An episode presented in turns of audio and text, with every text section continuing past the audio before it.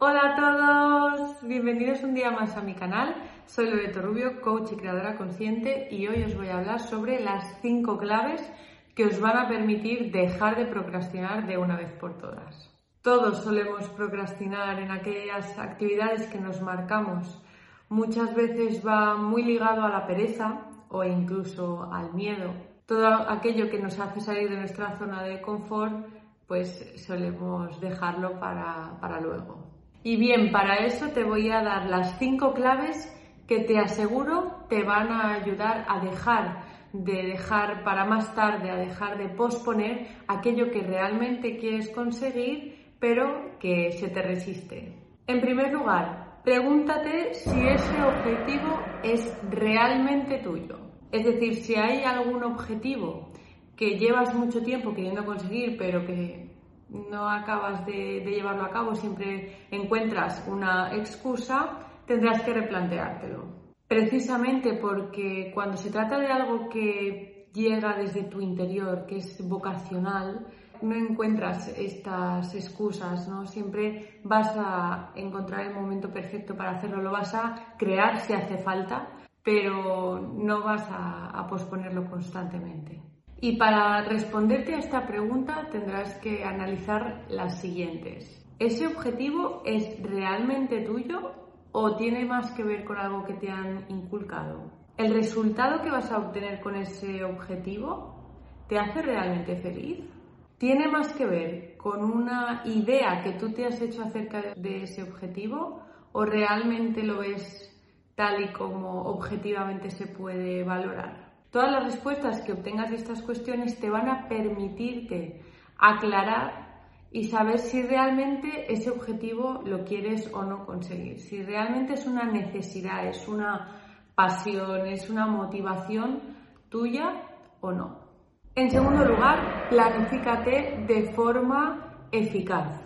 Para eso, como comenté en el vídeo sobre la gestión del tiempo que podéis encontrar en el enlace que ahora mismo podréis ver, tienen que estar las tareas que te acerquen a tus objetivos a medio y a largo plazo presentes en tu planificación, da igual que sea diaria, semanal, mensual, pero esa información tiene que estar presente en esa planificación, porque de esa manera vas a poder ir haciendo las tareas, eh, llevando a cabo esas acciones que te van a permitir que en tu día a día tú poco a poco y sin quizá esa presión ¿no? que muchas veces implican estos grandes objetivos, vas a ir, como te digo, avanzando poco a poco en el camino y de una forma mucho más relajada, estando mucho más conectado con, con el presente. Esto es muy importante para no sobrecargar esta planificación de información, de tareas que quizá no sean tan relevantes para ti.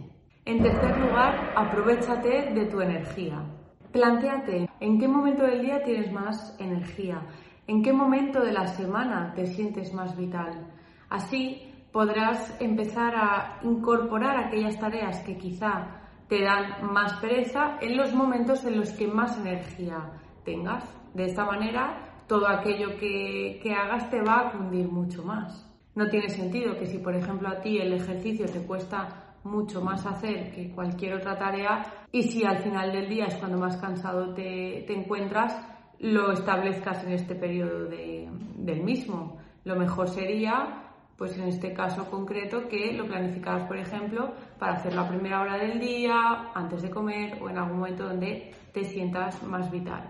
Recuerda suscribirte para no perderte ninguna de estas claves que seguro te van a ayudar un montón. En cuarto lugar, recompénsate.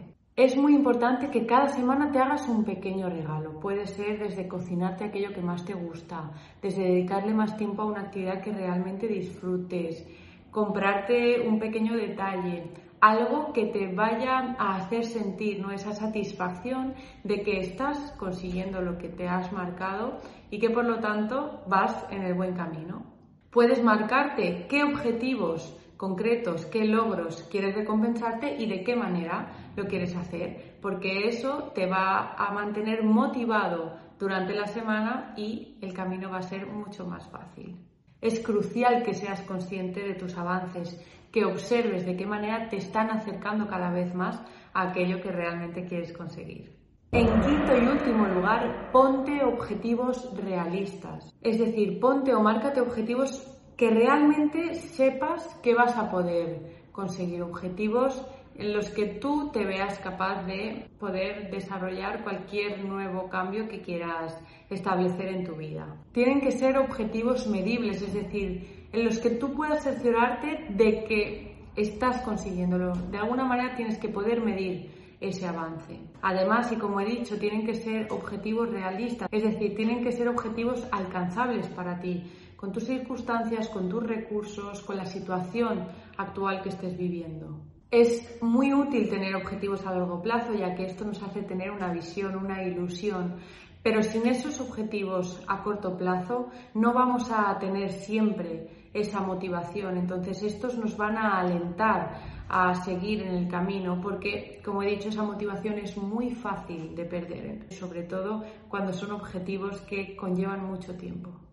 Y si en tu caso quieres asegurarte de no tirar la toalla cuando aparezca esa falta de ganas, te invito a que realices conmigo la sesión de prueba totalmente gratuita en la que vas a descubrir la píldora para no volver a rendirte en tus objetivos. Y en el próximo vídeo hablaré de la sexta y para mí más importante clave, el para qué. Sé que decirlo es mucho más fácil que hacerlo, pero ya sabes, poco a poco, paso a paso y avanzando juntos en el camino. Si te ha gustado el vídeo, dale a like y no olvides suscribirte para ir pudiendo descubrir todos estos trucos que a mí me han sido tan útiles durante todos estos años. Activa la campanita para que te avise de cada nuevo vídeo y ya sabes, si quieres que hable de algo en concreto o algún tema que te preocupe, no dudes en dejármelo en comentarios o envíame un email a hola también me puedes encontrar en mis redes sociales, está todo en la caja de descripción. Y como siempre digo, atrévete a brillar sin miedo. Un besazo enorme y nos vemos en el próximo vídeo.